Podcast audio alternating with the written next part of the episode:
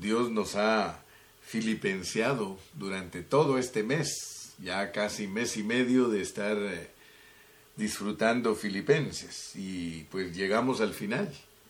Estamos en el capítulo 4 y hoy nos toca considerar los últimos tres versículos, 21, 22 y 23. Dice de la siguiente manera, Saludad a todos los santos en Cristo Jesús. Los hermanos que están conmigo os saludan.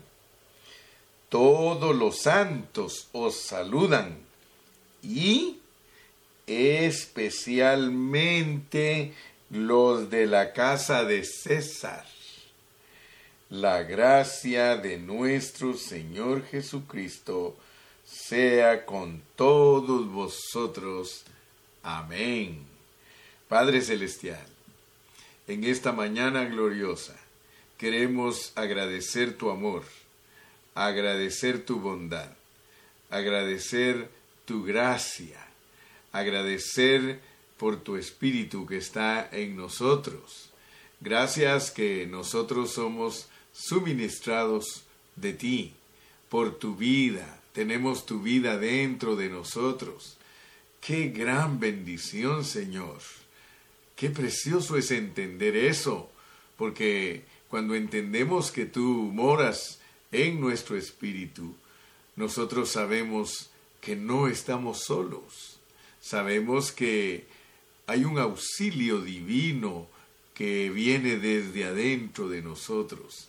Gracias porque hemos aprendido en Filipenses cosas preciosas. Gracias porque aprendimos que el Señor está cerca y que no se refiere a que está cerca su venida, a pesar que su venida está cerca. Esta parte de el Señor está cerca no se refiere a Maranata, se refiere a que tú estás en nuestro corazón y estás en nuestros labios. Cercana está la palabra. Gracias Señor porque solo tenemos que abrir nuestros labios e inmediatamente tú estás presto a bendecirnos. Señor, te doy gracias en esta mañana. Oramos por todos los hermanos que están quebrantados de salud, por todos esos hermanos que están contaminados con el virus. Intercedemos por ellos, nos unimos a Cristo, a la intercesión celestial, para pedirte, Padre Santo, que por favor los liberes en tu nombre precioso Gracias Señor porque sabemos que vamos a ser bendecidos una vez más en el nombre de Jesús. Amén. Amén. Qué maravilloso hermanos. Así que hoy vamos a estar eh, ocupados en el título de nuestra lección que es Saludos y bendición final del apóstol. Eh, debe de llamarnos la atención algo y quiero que ustedes lo vean. Eh, aquí en el versículo 23 dice, la gracia de nuestro Señor Jesucristo sea con todos vosotros. O sea que el apóstol está despidiéndose de esta epístola diciéndonos que la gracia. Ahora, ¿qué es la gracia? Dice, la gracia de nuestro Señor Jesucristo sea con todos vosotros. Amén. Ahora, si queremos entender al apóstol, y en estos términos que son sencillos, pero que hay que ponerles atención. Muchos hermanos todavía no entienden cómo es que se expresaba Pablo, pero nosotros debemos de darle gracias a Dios que al estarlo leyendo y leyendo y estudiándolo, nosotros vamos entendiendo cómo habla Él y entonces su hablar nos bendice, porque nuestro hablar debe de bendecir. Noten otro versículo, Gálatas 6, 18. Casi en todas las epístolas Él se despide, eh, la gracia del Señor esté con vosotros el Señor esté con vosotros. Pero noten que hay términos que son intercambiables y aquí hay uno pues. Gálatas 6:18 dice, hermanos, al despedirse dice, hermanos, la gracia de nuestro Señor Jesucristo sea con vuestro espíritu. Algunos hermanos no saben a qué espíritu se está refiriendo el apóstol Pablo, pero aquí no se está refiriendo al Espíritu Santo, sino que se está refiriendo al espíritu humano. Nosotros tenemos un espíritu humano y gracias a Dios por el apóstol Pablo, porque es a él el que Dios usa para hablarnos de nuestro espíritu humano. Si no fuera por el apóstol Pablo, nosotros tendríamos un poquito de problema de entender lo que significa que la gracia de Dios esté en nuestro espíritu, que el Señor Jesucristo esté en nuestro espíritu y aún más debemos entender lo que esa expresión equivale a decir que el Padre y el Hijo por el Espíritu están en nuestro espíritu.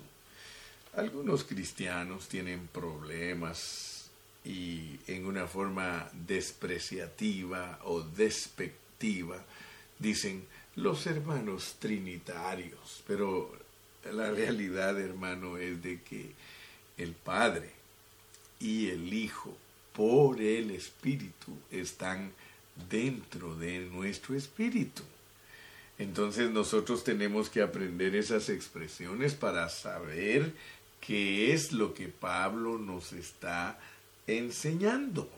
Si nosotros ignoramos a ese Dios maravilloso, hace unas eh, dos semanas yo estaba hablando con un hermano que me recomendó, una hermana me dijo, hermano pastor, hay un hermano que lo escucha a usted predicar y él dice que le gustaría hablar con usted.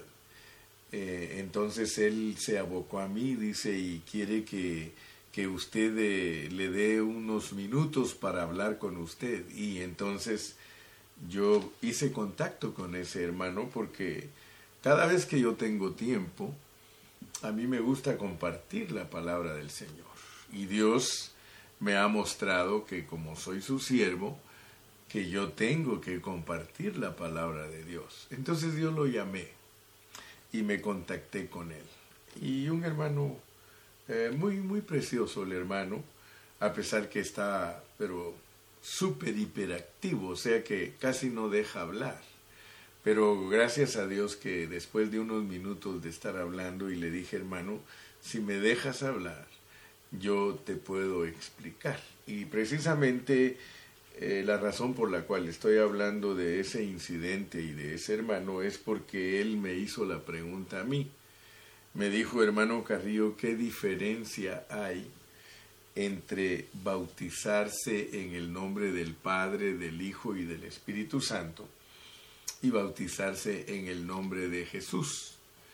Y él me mencionó los dos pasajes. Uno está en Mateo 28, 19. Por tanto, id y haced discípulos a todas las naciones, bautizándoles en el nombre del Padre, del Hijo y del Espíritu Santo. Y aquí yo estoy, estaré con vosotros. Y en el otro dice, varones hermanos, ¿qué haremos? Le dijeron a Pedro. Y él les dijo, arrepiéntanse Bautícese cada uno en el nombre de Jesucristo para perdón de pecados. Entonces el hermano tiene dos años de convertido y está confundido, me dice. ¿Sabe, hermano? Me dijo, estoy confundido porque resulta que ahora que me convertí a Cristo, tengo compañeros de trabajo y aún la hermana que me recomendó con usted, que me dice que que no hay ningún problema si soy bautizado en el nombre del Padre, del Hijo y del Espíritu, o si soy bautizado en el nombre de Jesús.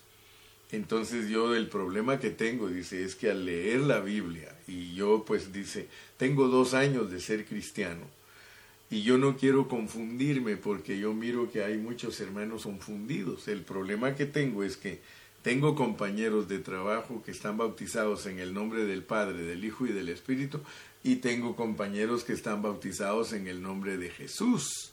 Entonces no me quiero confundir, por eso recurro a usted.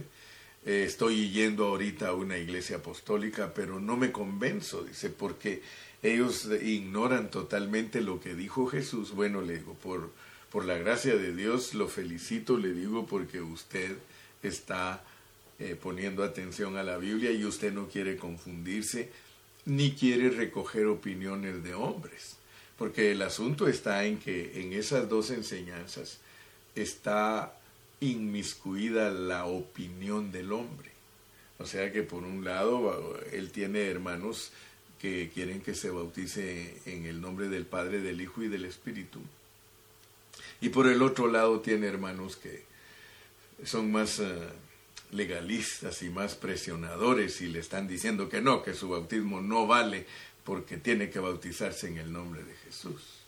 Ahora, si nosotros somos humildes, porque solo se requiere ser humildes, estimado amigo, estimado hermano que me estás oyendo, Estoy hablando de esto porque Pablo dice, la gracia de nuestro Señor Jesucristo sea con vosotros. Y luego en Galatas 6:18 eh, leímos claramente que Pablo dice, la gracia, dice, hermanos, la gracia de nuestro Señor Jesucristo sea con vuestro espíritu. Entonces, Dios es espíritu, Dios es espíritu y está diciendo Pablo que Dios sea con vuestro espíritu. O sea que hay alguien dentro de nuestro espíritu. Y vuelvo a repetirte, dentro de nuestro espíritu está Dios, que es el Padre y el Hijo por el Espíritu dentro de ti. Si tú me dices a mí que solo el Espíritu Santo está en tu espíritu, entonces no has entendido a Dios. Porque Dios para venir a ser el Espíritu, escucha bien, Dios para venir a ser el Espíritu, Él tiene que pasar por un proceso. Él es el Padre. Dios como Espíritu, Él es el Padre, pero Él se tiene que encarnar y encarnado viene a ser el Hijo. Y Él tiene que morir en la cruz y en resurrección Él es el Espíritu Santo. Lo dice segunda de Corintios 3:17. Ese Dios que se ha procesado es el que está dentro de tu espíritu y se llama gracia. Gracia. Ahora vas a entender que gracia no solamente es un favor inmerecido. Gracia es Dios mismo dentro de ti. Cuando el apóstol Pablo dijo una vez, defendiéndose, que él había trabajado más que todos, él dijo, pero no yo, sino la gracia. Dicho en otras palabras, la gracia, y tienes que saberlo, son términos sencillos, pero si eres humilde los entiendes y si no eres humilde no los entiendes. La gracia en ti es el Padre y el Hijo por el Espíritu morando en tu espíritu, así de sencillo. Y no es un Dios triuno como muchos lo dicen despreciablemente, sino que es Dios, Dios, ese es Dios. Dios tuvo que pasar por un proceso para entrar al hombre. Si entiendes eso, no tienes problema de entender el bautismo en el nombre del Padre y del Hijo y del Espíritu y el bautismo en el nombre de Jesús. ¿Por qué? Eh, estoy tomando unos minutos para explicar esto, para que tú, mi amigo, tengas paz en tu corazón y no te confundas y que no recojas opiniones de hombres, sino tomes la palabra de Dios en su pureza. La palabra de Dios en su pureza es de que un día el Señor Jesucristo en Mateo 16 le preguntó a los discípulos, ¿quién dicen los hombres que es el Hijo del Hombre? Fíjate lo que le preguntó. ¿Quién dicen los hombres que es el Hijo del Hombre? Y ellos dijeron, unos dicen los hombres, unos dicen que eres Juan el Bautista, otros que eres Jeremías, otros que eres Elías, otro que alguno de los profetas. Entonces él les dijo, ¿y ustedes quién dicen que soy? Entonces él contestó, Pedro, pero no contestó lo que Cristo le preguntó. Él le preguntó, ¿quién dicen los hombres que es el Hijo del Hombre? Y Pedro le contestó, tú eres el Cristo, el Hijo del Dios viviente. Entonces notemos que es bien importante leer la Biblia con entendimiento, porque él preguntó quién dicen los hombres que es el Hijo del Hombre y Pedro le contestó que él era el Hijo de Dios. Y él le dijo, Pedro, eso no te lo reveló carne ni sangre, sino mi Padre que está en el cielo. Pero le dijo, y yo también te digo que tú eres piedra, piedrita, y sobre la roca que tú dijiste que soy yo, vas a ser edificado. Y a Pedro nunca se le olvidó eso, hermanos, nunca. Pero debemos de seguir leyendo porque el contexto es el que nos ayuda a ser personas que entienden lo que leen. Entonces le dijo, y a ti te daré las llaves, de, las llaves del reino, llaves, dos llaves del reino. Y ya sabemos todo, todo ese contexto. Las llaves que le dieron a Pedro fue que él le abrió el Evangelio a los judíos y le abrió el Evangelio del reino a los gentiles. Esas son las dos llaves que Dios le dio a Pedro. Tú puedes leerlo y leerlo y leerlo y te va a arrojar la revelación divina. Entonces, nota pues lo que Dios hizo con Pedro, porque no podemos ignorar las palabras de Cristo. Cristo dijo a los discípulos, por tanto, id a todas las naciones y bautizad a esas personas, a esos discípulos en el nombre del Padre, del Hijo y del Espíritu Santo. Nota que el mandato de ir a las naciones lo dio el Señor Jesucristo, no Pedro. A Pedro le dijo, a ti te daré las llaves. Las llaves son que Dios usó a Pedro para enseñar el Evangelio del reino a los judíos y también lo usó para enseñar el Evangelio del reino a los gentiles, para iniciarlos. Nosotros sabemos que Dios llamó a, Pablo como el apóstol a los gentiles, pero eso fue más adelante. Al principio Dios usó a Pedro para predicar el Evangelio del reino a los gentiles y a los judíos.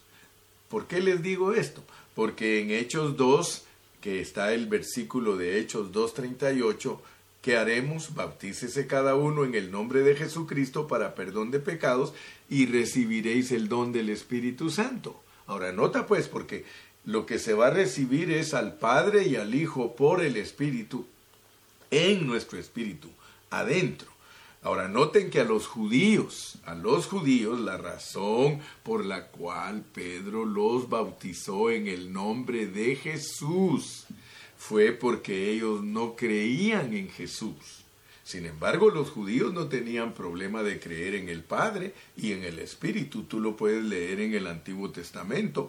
El pueblo de Israel le llamaba a Dios Padre y hablaban de, de su Espíritu. Entonces ellos no tenían problemas de entender al Padre y de entender al Hijo.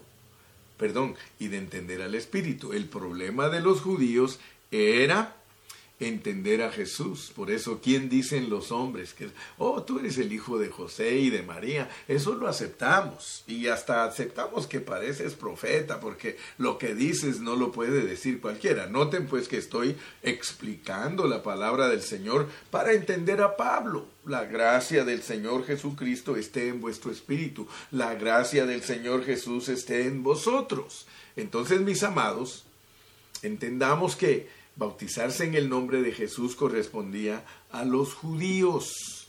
Por eso Jesús fue claro. Él dijo, yo he venido a la casa de Israel, a buscar a las ovejas perdidas de la casa de Israel. Pero después llegó un momento que Cristo se dio por vencido con ellos. Nosotros podemos notar cuando se dio por vencido con los fariseos, cuando se dio por vencido aún con la propia familia, porque él llegó al punto de decir, eh, mi padre, mi madre y mis hermanos son los que hacen la voluntad de mi Padre que está en el cielo. Así que el asunto de, de tener a Dios dentro de nosotros quedó en el punto final de mi Padre, mi madre y mis hermanos son todos los que buscan la voluntad de Dios, los que hacen la voluntad de Dios. Ok, entonces no te confundas y estuve explicándole a ese hermano, no te confundas. Los judíos, si un judío se convierte a Cristo, lo puedes bautizar en el nombre de Jesús, porque de hecho él, esa es su batalla, creer en Jesús. Ahora, por el otro lado, los gentiles, el mandato que dio el Señor Jesucristo fue, por tanto, id y haced discípulos a todas las naciones, a los gentiles.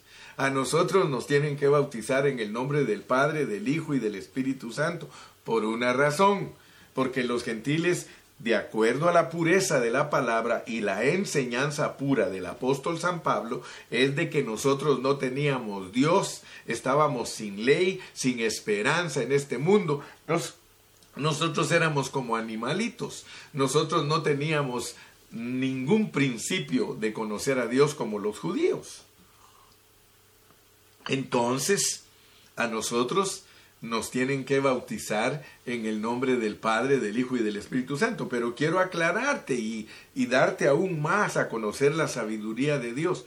No se está refiriendo a una fórmula bautismal, porque ese es el error de un grupo y del otro creer que, que, bautizarse en el nombre del Padre, del Hijo y del Espíritu es una fórmula bautismal, o creer que bautizarse en el nombre de Jesús es una fórmula bautismal, eso lo que va a hacer entre nosotros los cristianos es dividirnos y vamos a resultar un grupo enseñando una cosa y otro grupo enseñando otra cosa, en vez de ser humildes y enseñar correctamente lo que cada cosa significa. Me explico, ¿verdad? Y ya saben que el hermano Carrillo es muy detallista y todo lo va a desmenuzar y lo va a explicar porque ese es el llamado que Dios me dio a mí y le doy gracias a Dios porque aquí estoy frente a ustedes en esta mañana muy bendecido y bendiciéndolos a ustedes.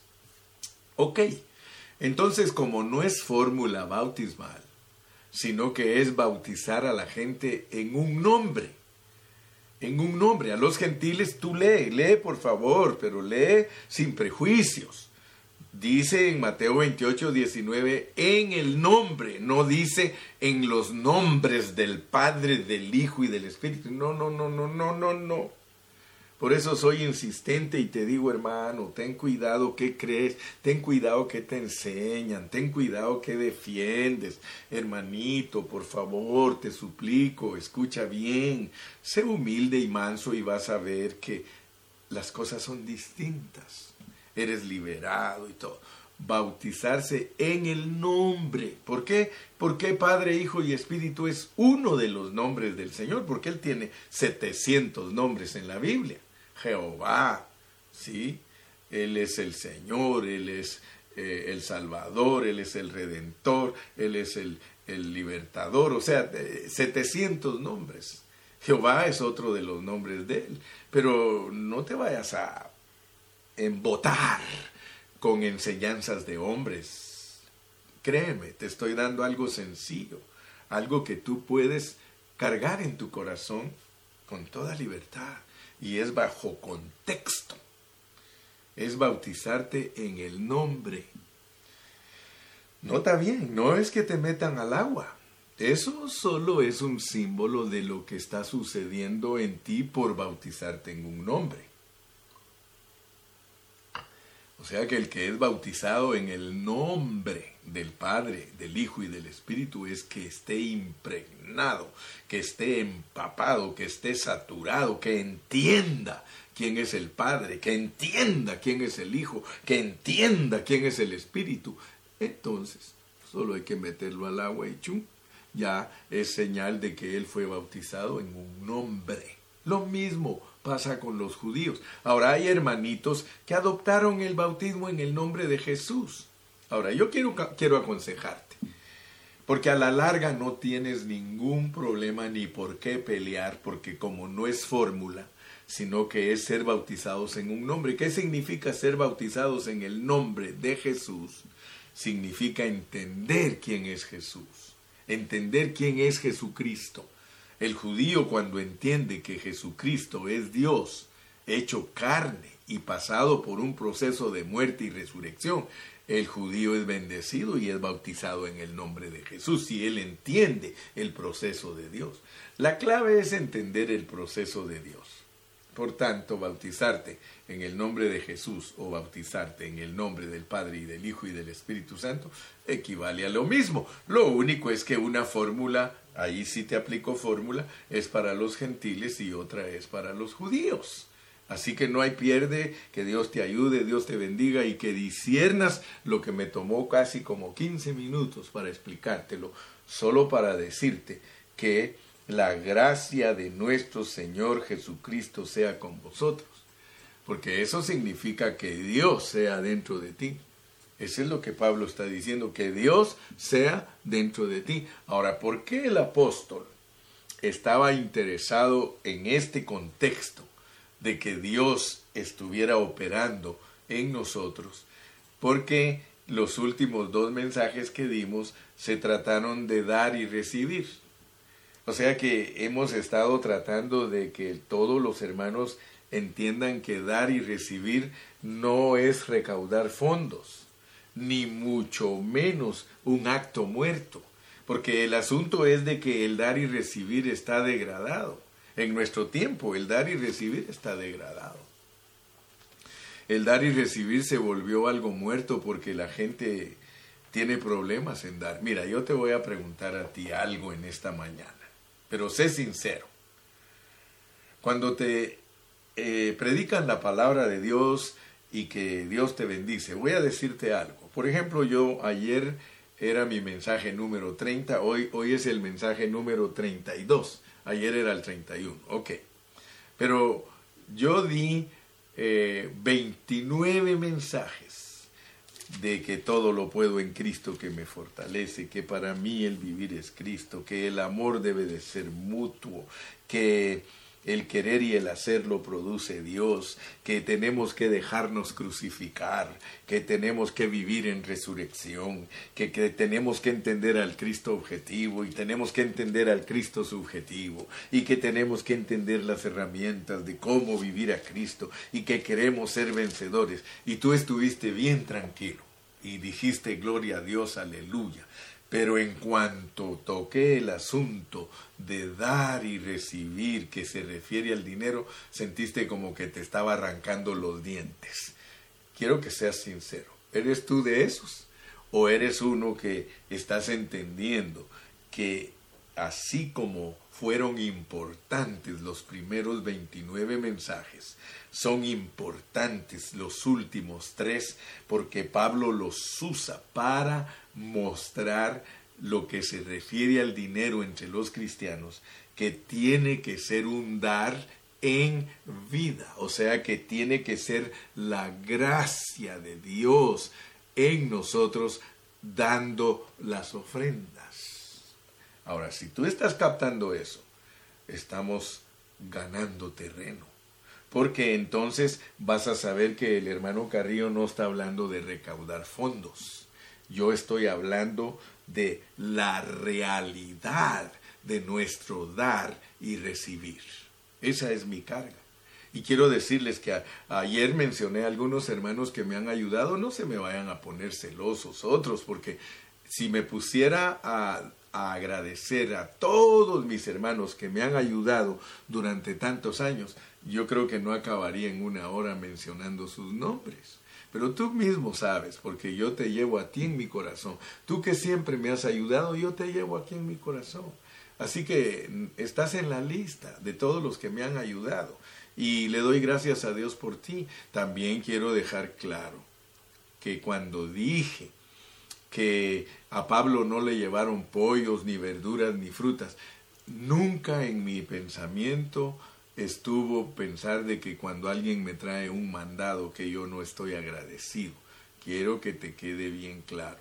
Cuando yo he abierto la puerta de mi casa y allí afuera hay un mandado y un texto que dice hermano salga a recoger sus cosas, oh gloria a Dios hermano, lo he recibido con todo mi corazón. Así que yo no quiero que vayas a malinterpretar mi forma de hablar.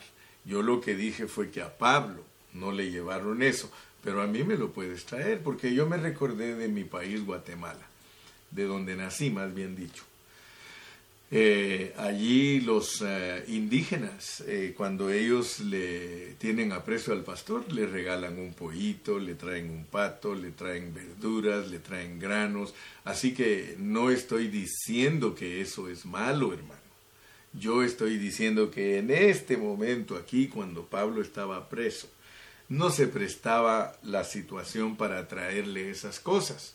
Hay veces que no se presta para traer esas cosas. Pero una vez, hermano, se presta el ambiente para esas cosas, hazlo con libertad. Lo que yo no quiero es que te prejuicies con mi hablar.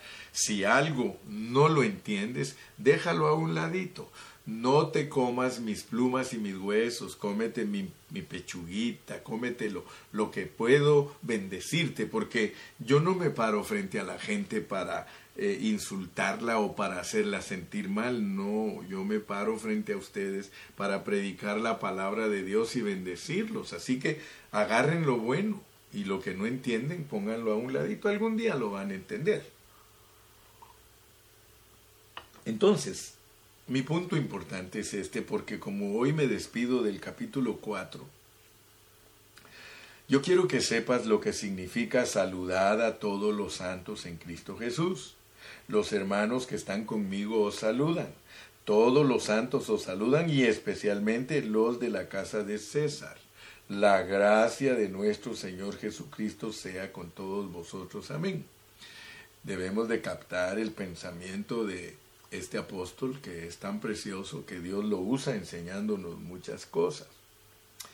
Pablo recibió cosas materiales de los hermanos mientras él estuvo vivo.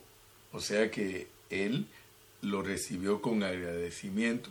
Lo mismo yo, yo he recibido bienes materiales de parte de todos ustedes y estoy muy agradecido con Dios y con ustedes. Pablo hizo lo mismo. Él estaba agradecido, pero él quería que los hermanos que lo ayudaban entendieran que el asunto de dar y recibir toca nuestro futuro. O sea que no es un asunto liviano dar y recibir. O sea que toca nuestro futuro. Por eso yo les decía que aprendí de un hermano precioso, de que cuando uno se muere no se lleva nada, pero uno puede enviarlo adelante. Porque ya leímos los pasajes, especialmente leímos Lucas 16, de que todos nosotros, los hijos de luz, debemos de aprender de muchos hijos de las tinieblas que son más dadivosos que nosotros. Eh, muchos cristianos no han aprendido que es la gracia de Dios a través de ellos dando sus ofrendas. Eh, para poder ser una persona que no le molesta dar sus ofrendas, sino que lo hace con la paz de Dios, es a través de la vida de Dios. Si tú das ofrendas de acuerdo a tu esfuerzo humano, te va a doler, te va a doler. Primero, pues no lo vas a dar con gozo. Segundo, no has entendido que es olor fragante, que es sacrificio acepto, que es agradable a Dios. Fíjate que Dios, Dios te dice a ti algo. Esa palabra agradable a Dios está varias veces en la Biblia como por ejemplo dice que sin fe es imposible agradar a Dios. Entonces, cuando aquí se nos dice que Pablo todo lo recibió y que tenía abundancia y que estaba lleno y que recibió de Epafrodito, él dice, eso se volvió una ofrenda para Dios. Pablo quería que todos los hermanos entendieran que cuando alguien le da algo al siervo, se lo está dando a Dios. Y yo sé que tú y yo no damos esperando que Dios nos pague de vuelta. Pero Él dice, pero, pero Él nos, nos implica y dice, mi Dios pues suplirá. O sea, Pablo está diciendo, el Dios que yo sirvo es un Dios que recompensa. El Dios que yo sirvo es un Dios que no se queda con nada. El Dios que yo sirvo es un Dios que todo lo que ustedes hagan por mí se los va a pagar, se los va a devolver y no solamente aquí en esta vida, se los va a tomar en cuenta para cuando ustedes estén glorificados. Hermano, Esto es profundo. De verdad que Pablo, hermano, no es fácil entenderlo.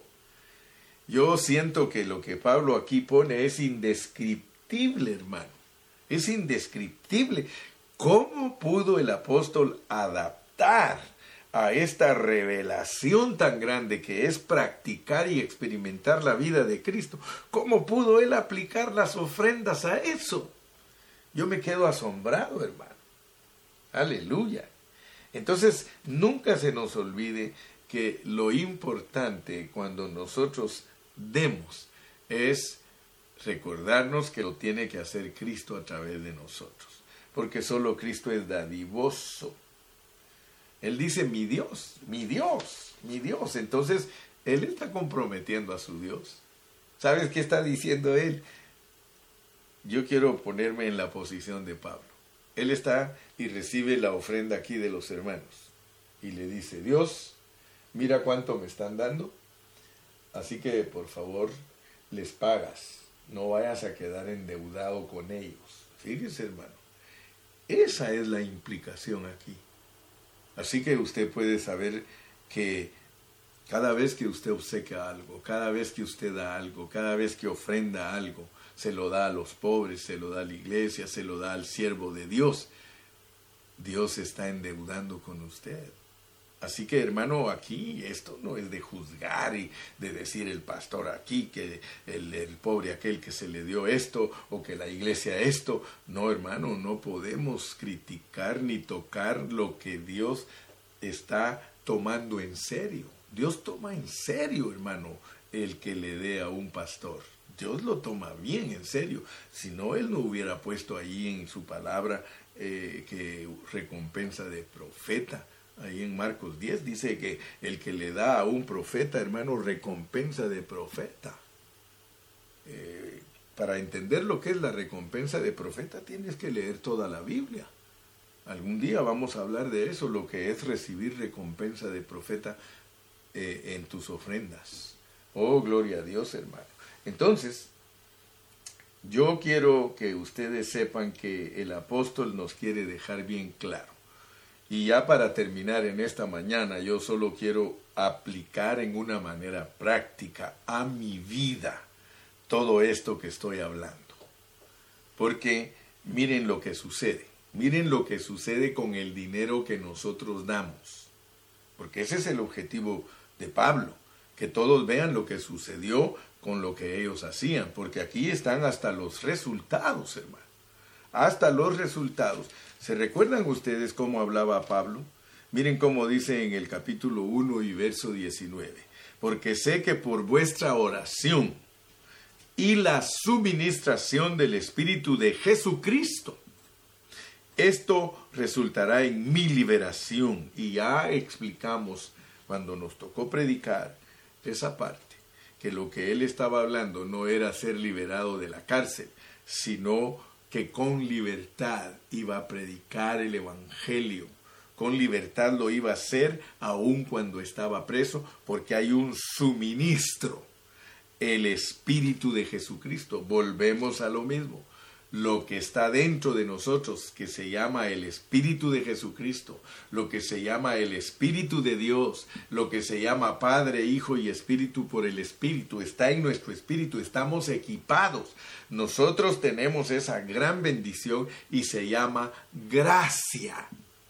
O sea que cada vez que a nosotros, los siervos de Dios, nos bendicen económicamente, hay una gracia en nosotros que fluye. Por eso dice que por gracia damos lo que por gracia recibimos. Yo he recibido ayuda económica, ¿qué hago? Me pongo a predicar la palabra. Ahora, quiero que vean, porque esto es importante que lo entiendan, para cerrar Filipenses 4. Pablo nos habló del progreso del Evangelio. Pablo nos habló de que todas las cosas que él hacía era para que el Evangelio progresara.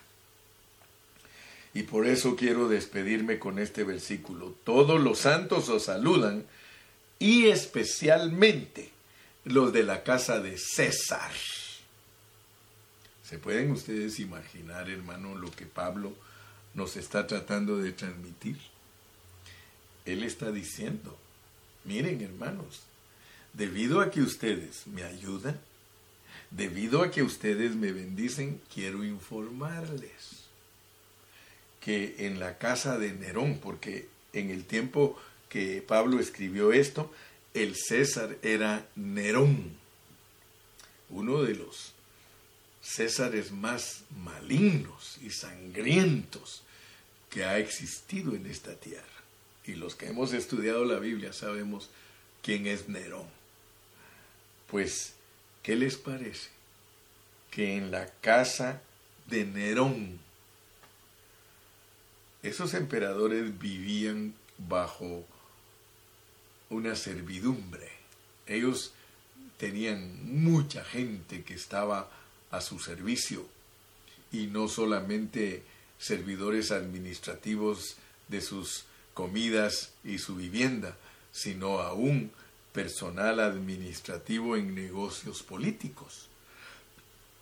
Y aquí Pablo les dice, implicando, gócense, gócense porque el Evangelio ha llegado a los lugares que ustedes ni se imaginan. Cada vez que he estado preso me ha tocado hablar a grupos de personas, a grupos de servidores, me han llevado de aquí para allá. Él se recordaba lo que Dios le dijo cuando él se convirtió. Me vas a ser útil y vas a hablar ante toda clase de personas. Pues quiero decirte, aquí tienes al hermano Carrillo. El hermano Carrillo, tú lo has ayudado por 40 años. ¿Sabes lo que Dios me ha permitido hacer? durante esos 40 años en progreso del Evangelio? Quiero contarte, quiero decirte, mira, hace 30 años yo llegué a México.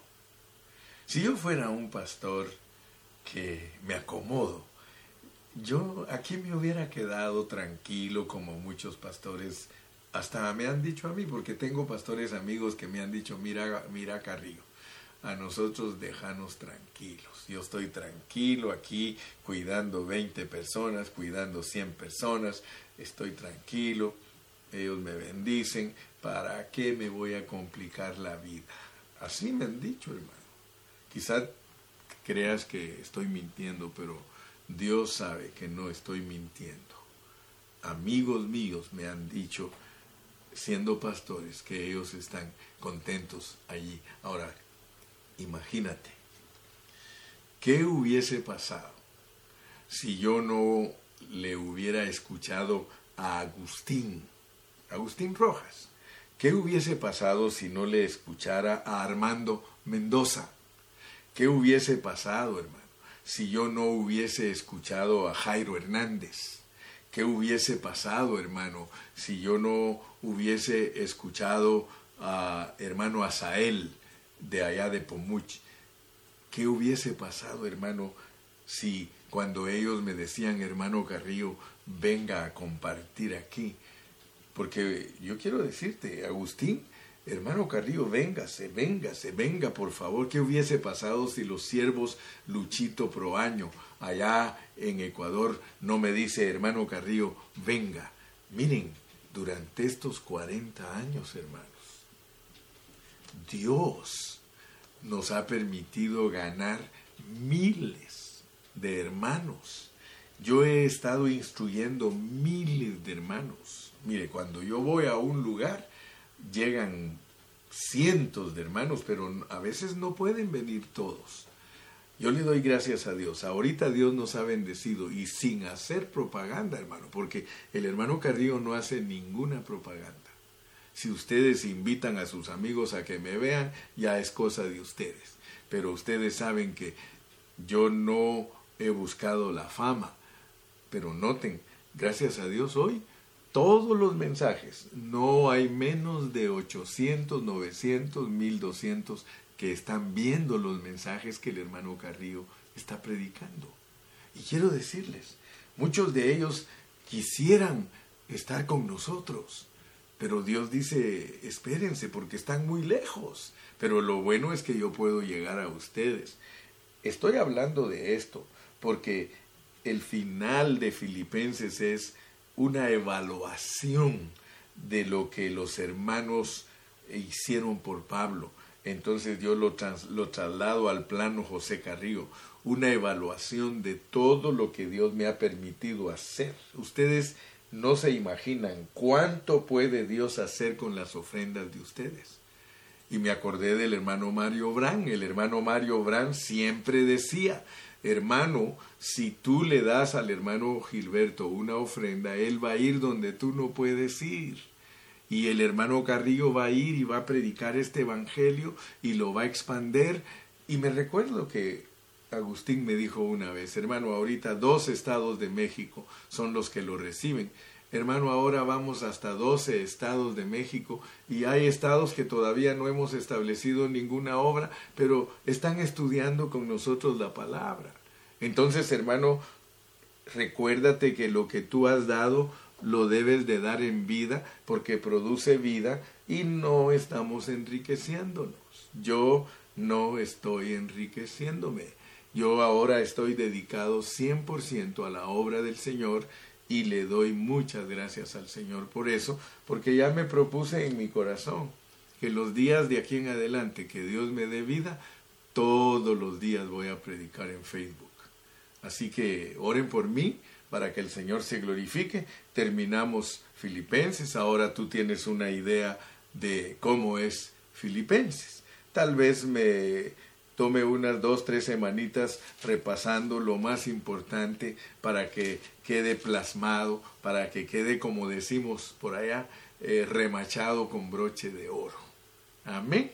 Que Dios te continúe bendiciendo y le agradezco a los que últimamente han tomado carga para que este, este siervo siga adelante. Muchas gracias por todos los que me ayudan. Dios los bendiga, Dios los guarde. Tengo mucho agradecimiento. Sepan que el hermano Carrillo tiene mucho agradecimiento para con ustedes. La gracia de nuestro Señor Jesucristo esté con ustedes. Recuérdense, la gracia es Dios mismo dentro de ustedes. Si ustedes lo dejan operar a Él, si ejercitan su espíritu, todo lo que hagáis, sea de palabra o de hecho, hacedlo en el nombre del Señor Jesucristo. Hacerlo en el nombre de Él es que Él lo hace. Gracias a Dios que hoy entendiste lo que es estar bautizados en un nombre. Estar bautizados en un nombre es entender ese nombre es saber cómo ese nombre opera en nosotros, porque cuando te piden a ti que hagas las cosas en el nombre de Jesucristo, te están diciendo que Él te da la autoridad para que operes y que lo vas a hacer en el nombre de Él porque Él está dentro de ti. Así que Dios no recibe nada, absolutamente nada de nuestro hombre natural. Todo lo que Dios recibe es aquello que lo hacemos en su nombre. Que mi buen Dios te continúe bendiciendo. Y pues seguimos mañana. Mañana es viernes, ya sabes que es hasta las 7, 30, 8 de la noche, eh, junto con todos los de pan de vida. Y no se te olvide que este domingo no va a haber eh, Facebook, este domingo siguiente porque tenemos nuestra actividad con la congregación Pan de Vida de Ontario. Tenemos cena solo con Pan de Vida de Ontario. Así que primero Dios, el próximo mes volvemos a tener cena virtual con todos los hermanos que quieran participar. Así que está pendiente, no vayas a tratar de conectarte el domingo porque no nos vas a encontrar. Pero ya el lunes otra vez, 8 de la mañana, California, 10 de la mañana México, 11 de la mañana Sudamérica. Que Dios te bendiga y te guarde. Vamos a orar. Padre Celestial, muchas gracias. Hemos entregado tu palabra en una manera responsable. Nos has concedido ser filipenciados. Nos has concedido ver todas las riquezas que hay en experimentar a Cristo.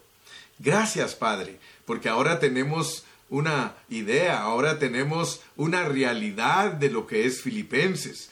Ahora Filipenses ha sido grabado en nuestro ser y sabemos cuál es el mensaje que está allí en ese libro, así como aprendimos el mensaje que está en Colosenses, que es presentarnos a un Cristo subjetivo para que pueda ser, eh, a un Cristo objetivo para que se vuelva subjetivo en nosotros y lo podamos experimentar, que es Filipenses. Muchas gracias, Señor amado. Bendigo a todos los siervos, bendigo a todos los hermanos. Mi corazón rebosa, Señor, en esta mañana de gozo, alegría y gratitud. Muchas gracias, Señor, en el nombre de Jesús. Y el pueblo de Dios dice, amén y amén. Hasta la próxima.